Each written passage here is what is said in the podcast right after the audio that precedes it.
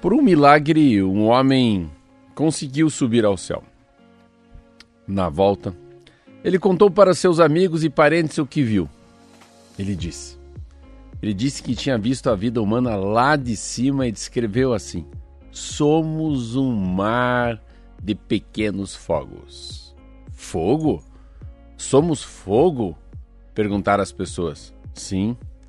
E o homem repetiu, muito alegre: Sim, esse é o mundo. E ele é muito mais interessante, mas é muito rico.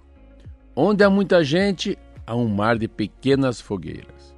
Cada pessoa brilha, brilha com a sua própria luz entre todas as outras.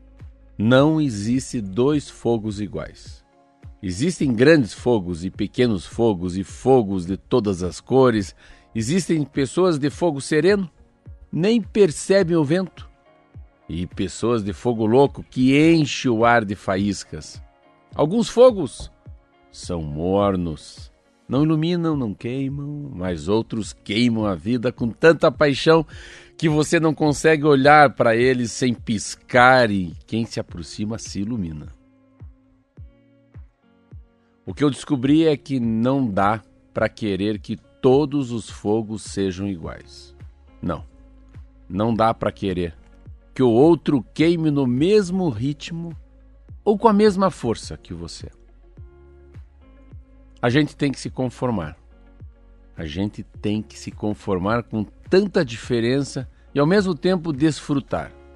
Porque eu garanto para vocês, é porque cada pessoa brilha com a luz própria que o nosso mundo é mais bonito.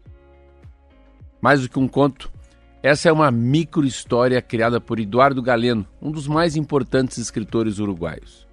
Tem como tema a visão do mundo, como um lugar maravilhoso, cheio de pessoas muito diferentes uma das outras, mas que não deixam de ser a mesma coisa. Apenas seres humanos.